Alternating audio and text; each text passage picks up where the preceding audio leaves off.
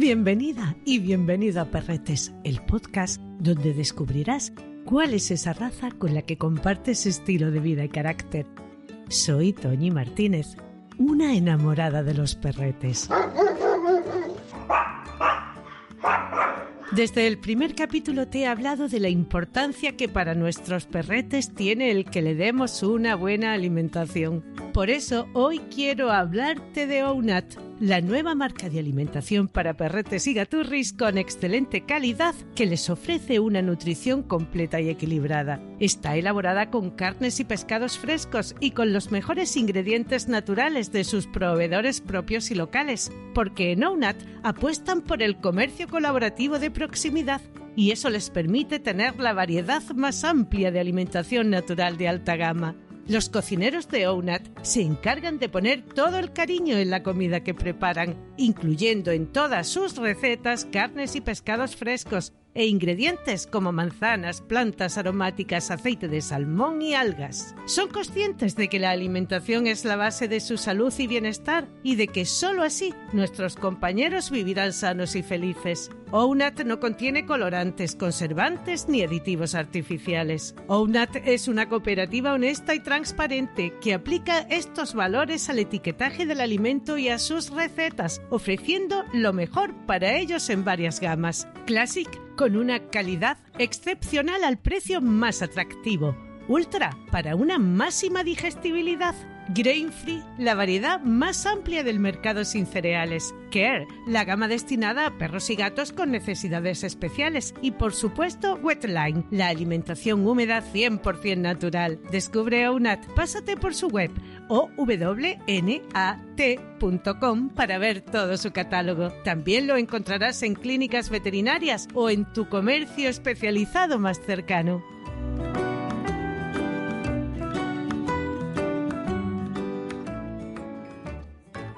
Es casi imposible no cruzarnos con alguno en nuestro día a día.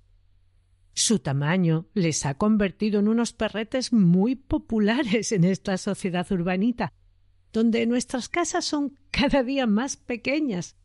Y ese falso concepto de que el tamaño de nuestro perrete debe de ir acorde con ellas.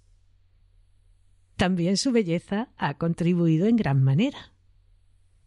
Les vemos adornados con collares de abalorios, metidos en bolsos de lujo e incluso en carritos. Si pudieran hablar, igual no estarían muy conformes, porque estamos hablando de un perro de caza. Hoy te hablaré del Yorkshire Terrier.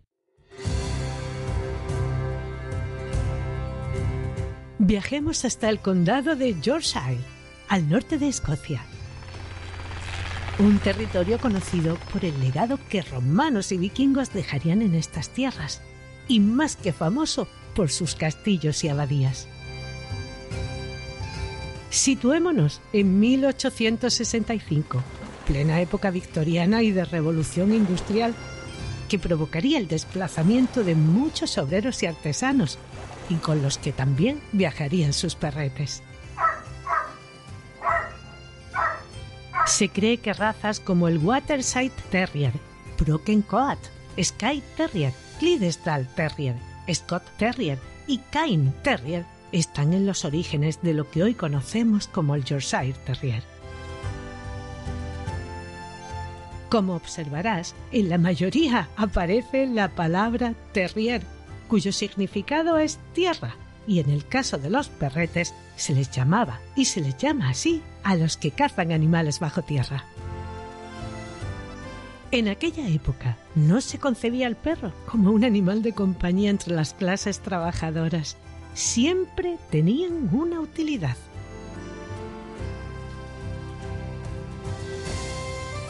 Del resultado de estos cruces parece ser que se obtuvieron perretes con un pelo áspero aunque el bichón aportaría su pelo largo y suave, según se han encontrado en algunos escritos, con un carácter fuerte y rebosante de energía.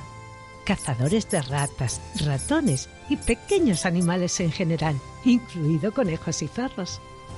Su pequeño tamaño le permitía colarse dentro de cualquier madriguera. Tres ejemplares serían los que podemos considerar que están en el inicio de la que más tarde sería el Yorkshire Terrier, que llevarían por nombre Kitty, Old Carm y Wittam. Llevaría varios años el proceso de crianza para perfeccionar la raza y definirla de una manera oficial. Pasaría a ser un perro de compañía de la alta burguesía inglesa por su belleza y elegancia, su pelo, su tamaño y su actitud ante el trabajo, que le haría ser fácilmente entrenable, le convirtieron en una raza muy apreciada.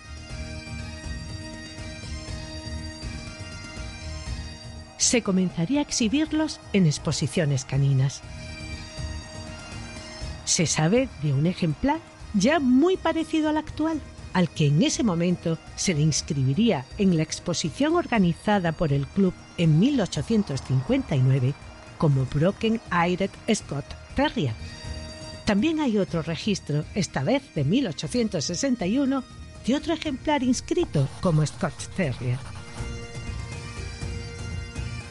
En esta época aún se encuentran ejemplares de distintas características bajo este nombre de Broken.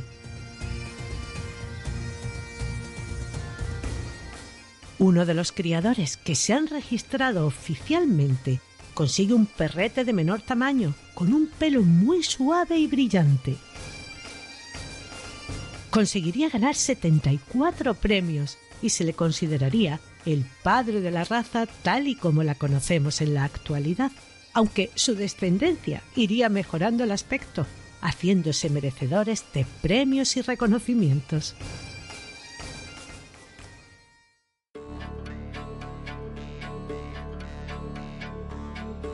En 1870, de manera oficial, el Kennel Club las reconoce y fija un primer estándar. Su peso se establecería en unos 7 kilos. Pelo de color azul con un manto largo. En la barba, bigotes y orejas tonos dorados. Se extendería rápidamente, llegando a Estados Unidos en 1881 y de ahí saltaría al resto de países del continente. En 1883 nacería Champion Ted su peso estaría en 2 kilos 250 gramos. Ganaría 300 premios. Su dueña, Miss Foster, difundió la raza con total entrega. En 12 años, estos perretes se convertirían en una raza muy famosa que pasaría a ser de familia y compañía e incluso entre las clases pudientes un complemento de moda en el Londres de finales del 19. A España llegaría de la mano de una marquesa en 1902 y de Doña Blanca de Aragón, que los importaría de Inglaterra.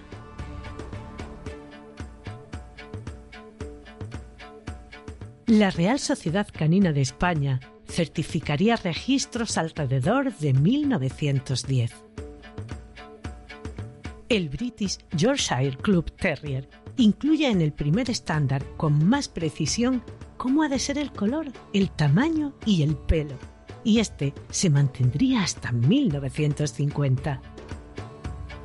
La Federación Cinológica Internacional la reconocería como raza oficial en 1954 fijando como su país de origen el Reino Unido, encuadrándola en el grupo 3, destinado a los terriers, dentro de la sección de compañía, describiéndolo como un perro de juguete, inteligente, vivaz, equilibrado y en alerta, con pelo largo, colgante recto y parejo en cada lado del cuerpo, con una línea divisoria que empieza en la nariz hasta la cola.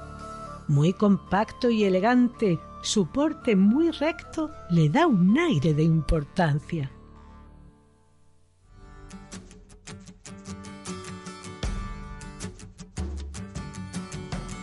Como buen terrier, es cabezota y nada miedoso, en ocasiones incluso desafiante.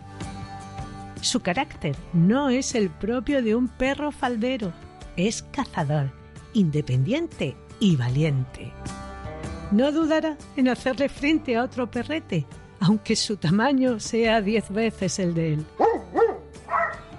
Al ser muy inteligente, educarlo y entrenarlo será bastante sencillo, pero deberá ser constante sin llegar a fatigarlo. Y eso sí, siempre recompensar sus logros. Necesita ejercicio físico y que lo estimules mentalmente. Tiene una memoria fantástica, por lo que entenderá la dinámica de cualquier juego sin la más mínima dificultad. El agility puede ser un buen deporte para practicar. Le gusta correr e investigar, escarbar y darse buenos revolcones en la hierba fresca. Aunque por su tamaño no lo parezca, en realidad es un excelente perro guardián. Tiene un oído muy fino y te avisará si algo en su entorno le resulta raro. Son bastante ladradores. Con los peques de la casa deberás tener cuidado. No soportan demasiado bien las travesuras o que los manejen de manera brusca. Como ya te comenté en otros capítulos, Debemos de educar a los humanitos en cómo tratar con delicadeza y respeto a nuestro perrete. Y a estos, por supuesto, socializarles y educarles. El carácter siempre se modela en los primeros meses de vida. Por eso es tan importante su socialización temprana. David García Suárez nuestro experto en conducta canina y juez internacional de trabajo deportivo, nos cuenta cómo hacerlo con esta traviesa raza. Es una raza que es muy conocida para todo el mundo, es un gigante, aunque sea así de pequeñito dentro de las razas, y es un perro que nosotros en nuestra práctica profesional en la escuela nos lo encontramos con bastante frecuencia eh, algunas veces presentando unos problemas bastante intensos, pero es de las cosas que siempre me han sorprendido y me han encantado de esta raza, que son perritos que al ponerle el esfuerzo, aunque vengan con problemas muy serios, prácticamente todos se mejoran muchísimo y todos se educan con mucha más facilidad de lo que muchas personas pueden pensar, que es lo habitual para un perro pequeño. Y además enseguida disfrutan muchísimo de entrenar y de hacer actividades con su dueño. El mayor problema que tienen estos perritos muchas veces es esa interpretación un poco humana de excesiva protección hacia el perrito y no respetarlo en sus necesidades como perro en realidad y el hecho de no hacer una elaboración suficientemente intensa para crear seguridad en la interpretación de los distintos entornos, eh, personas, perros. Cuando tenemos un perro, aunque tenga ese tamaño tan reducido, se rige por las mismas normas conductuales que cualquier otro perro más grande, ¿eh? que un pastor alemán o que un Rottweiler. Cuando tenemos un Yorkie, bueno, nosotros todo el mundo pues lo solemos llamar Yorkie de forma cariñosa, pues es sorprendente pues la capacidad luego de aprendizaje que tienen, pero claro, tenéis que tener siempre en cuenta que ellos siguen teniendo ese corazón de terrier, ¿vale? Y un terrier, eh, sus cualidades vienen descritas por ser perros muy insistentes, bueno, lo que la gente llamamos muy cabezotas, y que realmente tienen una capacidad de energía y de impulso altísima, pero os vuelvo a insistir que una vez bien dirigidos, pues son perros que pueden hacer deportes de muchos tipos, sobre todo pues deportes de obediencia, el agility lo pueden disfrutar muchísimo y los deportes de búsqueda deportiva. Y realmente eh, son perros que cuando los sacamos del sofá y les hacemos una interpretación pues más sana para su forma de entender las cosas, son un perro divertidísimo y que todos los que tengáis estos perros os animo a que no solamente los paséis, sino que hagáis actividades con ellos porque os van a sorprender.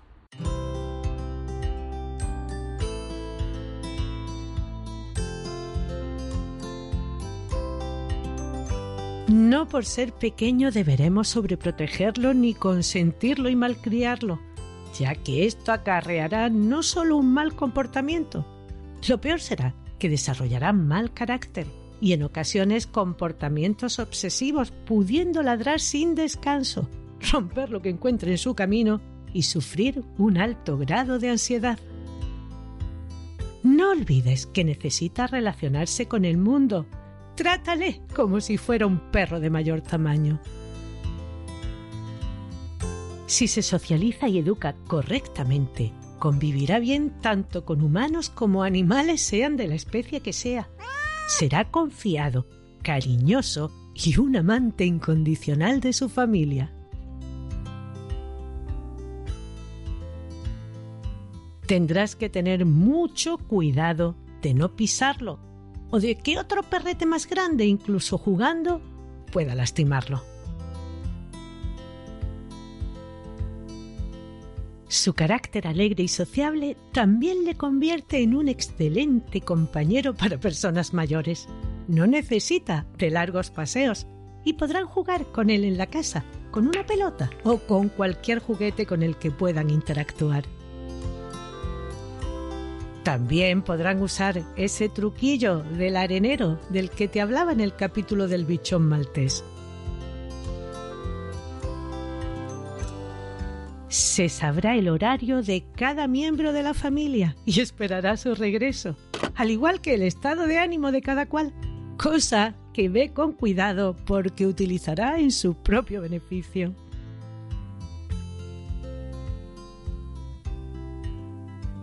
Aunque no te lo creas, le gusta que le miren porque se sabe guapo. Su aspecto es robusto y bien proporcionado. Sus ojitos son medianos, oscuros, brillantes y con una expresión muy viva.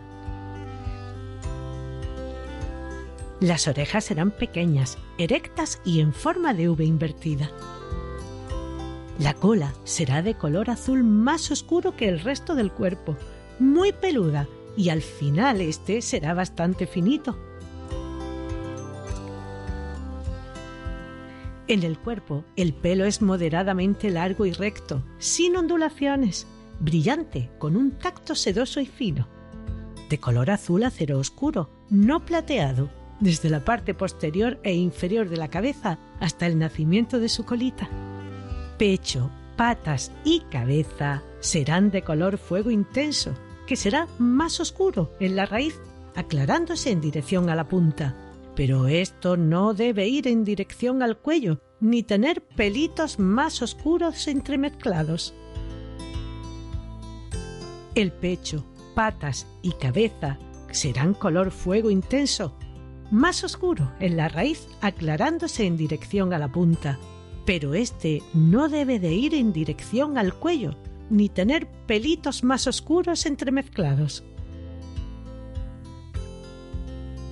Su delicado pelo necesitará de tus cuidados.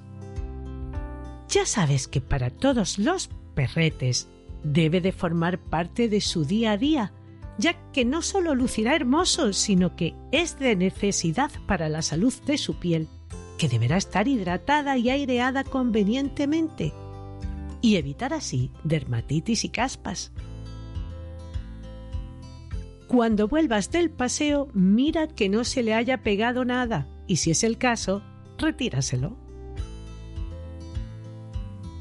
Deberás de cepillarlo dos o tres veces por semana con la ayuda de un buen acondicionador que evite le des tirones y le partas el pelo y un cepillo suave, un peine de acero y una carga. Revisa que no haya nudos y en el caso de que se le hayan formado, deshazlos con mucho cuidado. Si su pelo está deshidratado, tiende a anudarse, tenlo en cuenta. Y en el tiempo de muda es muy probable que tenga enredos en la parte inferior de las orejas y en el pecho.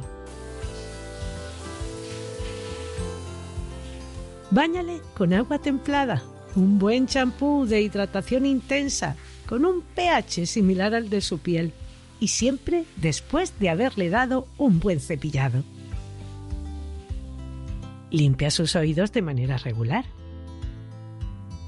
Si no sale demasiado de casa, sus uñas no las limará de la manera natural y un largo inadecuado puede modificar su pisada y provocarle dolor. Recorta también los pelitos que hay entre las almohadillas para que no se resbale. No le rapes nunca. Pueden sufrir quemaduras solares. El pelo es un protector tanto del frío como del calor. En el capítulo del bichón maltés tienes más recomendaciones sobre este cuidado que te serán muy útiles, al igual que los tipos de corte. Recurre tanto para el baño como para el corte a una peluquería que entienda bien las necesidades y cuidados de esta raza y que te dé una total confianza. He escuchado en más de una ocasión quejas como mi perro no se deja peinar, no para quieto, se revuelve y me muerde.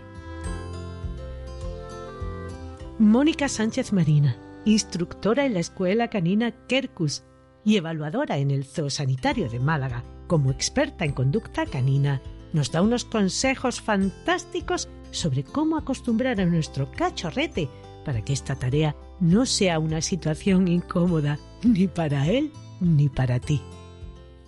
En cuanto a acostumbrarlos a cepillarlos, pues hay que tener en cuenta que si son cachorros, pues todo lo que se mueva y todo cuando nosotros nos acerquemos van a querer eh, mordisquear o chuparlo o estar con nosotros y se van a mover. Eh, lo más mm, adecuado para el perro cuando lo cepillamos es ir jugando con él con un poquito de chuche, ir calmándolo, por supuesto tener paciencia, saber que al principio el cepillado nos va a llevar 20 minutillos, luego ya 15, luego 10 y bueno, pues que si lo muerde va a estar dentro de lo normal y si se mueve porque es algo que le va a dar tirones y que no le va, no le va a gustar en, en, el, en la piel si es de pelo corto. Todo hay que enseñárselo con paciencia, con un poquito de comida, con amor y bueno, siendo constantes, por supuesto, la constancia si lo cepillamos una vez cada semana o cada dos semanas, el perro al final va a seguir mordisqueando, entonces al principio cepillar un poquito todos los días, aunque sea dos minutitos y luego ya ir alargando para hacer un buen cepillado profundo, pero siempre acostumbrándolo con un poquito de comida y con un poquito de paciencia. La salud de estos perretes es bastante buena, aunque sí deberemos evitar las enfermedades hereditarias de esta raza, como puedan ser las cataratas y la atrofia progresiva de retina, de las que en otros capítulos te he hablado, y la queratitis, que es una inflamación de la córnea y que si no se trata de manera adecuada puede acarrear ceguera. Pueden aparecer también luxaciones. Ten cuidado con que no se produzcan caídas y procura que no salte desde lugares altos como pueda ser desde tus propios brazos.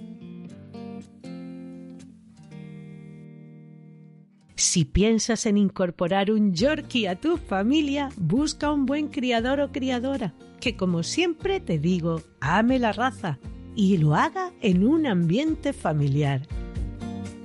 Te ofrecerá toda la información que le pidas te enseñará a los progenitores para que puedas comprobar que no son tímidos o agresivos, con todo el gusto del mundo, porque son su orgullo y te resolverá cualquier duda antes de que te vuelvas a casa. También se asegurará de que su cachorrete estará en las manos que se merece. En este tipo de razas, debido a su demanda, encontramos gente que cría sin criterio alguno, olvidando salud, tipo y carácter, criando en dudosas condiciones, llegando a mostrar como algo magnífico que sus cachorretes son prácticamente diminutos. Nunca deberán tener menos de kilo y medio.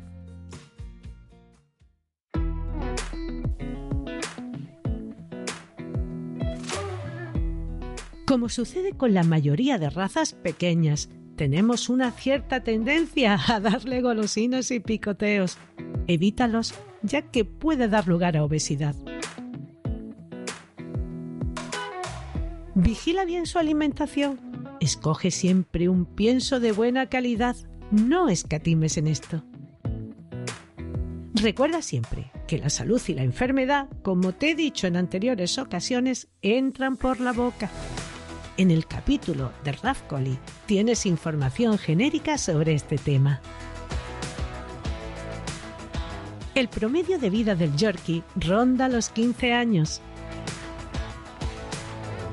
A pesar de ser una raza tan popular, hay un cierto desconocimiento en lo referente a su tamaño. Es posible que leas o que te digan que es un toy, un miniatura o un estándar. Nada de nada, no existen tales variedades ni en el tamaño ni en el color. El Yorkie es pequeño y según su estándar deberá tener un peso de 3 kilos 200 gramos, así que que no te engañen. Rafael Fernández de Zafra, que los ha tenido en casa por ser una de las razas preferidas de su padre, nos cuenta esas curiosidades e historias que tanto, tanto nos gustan. El Yorkshire Terrier o Terrier de Yorkshire, una de las razas de tamaño pequeño favorita entre los españoles y entre muchísimas celebridades mundiales. Quiero recordaros que actores y famosos como Paris Hilton, Miley Cyrus, Paulina Rubio o Britney Spears son propietarias de perros de esta raza. Yo conocí por amistad con mi familia a los de don Jaime de Mori Aragón, que los tuvo hace muchísimos años, o la parejita que tenía la gran amiga de mi madre, doña Audrey Gerbo, que era una de las habituales en los veraneos y saraos de Marbella. Como curiosidad, os contaré que la raza tiene una heroína en la Segunda Guerra Mundial, llamada Smokey, que acompañó a William Wayne, soldado norteamericano, durante esa Segunda Guerra Mundial y que tiene varios monumentos en su honor en los Estados Unidos. O que uno de los perros más viejos del mundo fue un macho llamado Jack, que murió con 25 años a causa del ataque de otro perro en su Inglaterra natal. Como anécdota particular, os contaré que conocí a un ejemplar de unos vecinos míos de nombre Pitu, que era inteligentísimo y tenía horror a quedarse solo. De modo que en cuanto había movimientos en casa, de viajes, salida de compra o cualquier cambio de ropa, se metía rápidamente dentro del transportín y ladraba como un loco para no quedarse sin salir. Era un verdadero Yorkie callejero, una raza muy inteligente y muy recomendable para tenerla como animal de compañía en tanto en cuanto se le dé lo que necesita un buen terrier, que es juego y actividad. Espero que esta información te sea útil y si te decides por incorporar a uno de estos simpáticos perretes, tengas muy en cuenta su procedencia, ya que será fundamental que tengas salud para disfrutar de una buena y larga vida. La próxima semana te hablaré de un perrete que también se volvió muy popular, pero con necesidades muy especiales. Una raza maravillosa para la que la actividad es tan necesaria como el respirar debido a su alto grado de energía. El Border Collie, un perrete que hipnotiza con su mirada.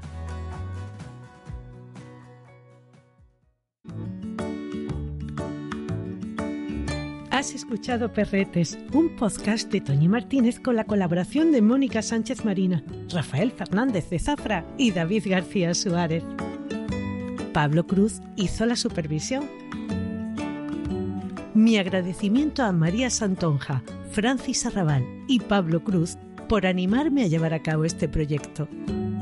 Escucha Perretes en cualquier reproductor de podcast. Si te ha gustado, déjame una reseña, compártelo en tus redes sociales y recomiéndame a tus amistades. Gracias por escucharme.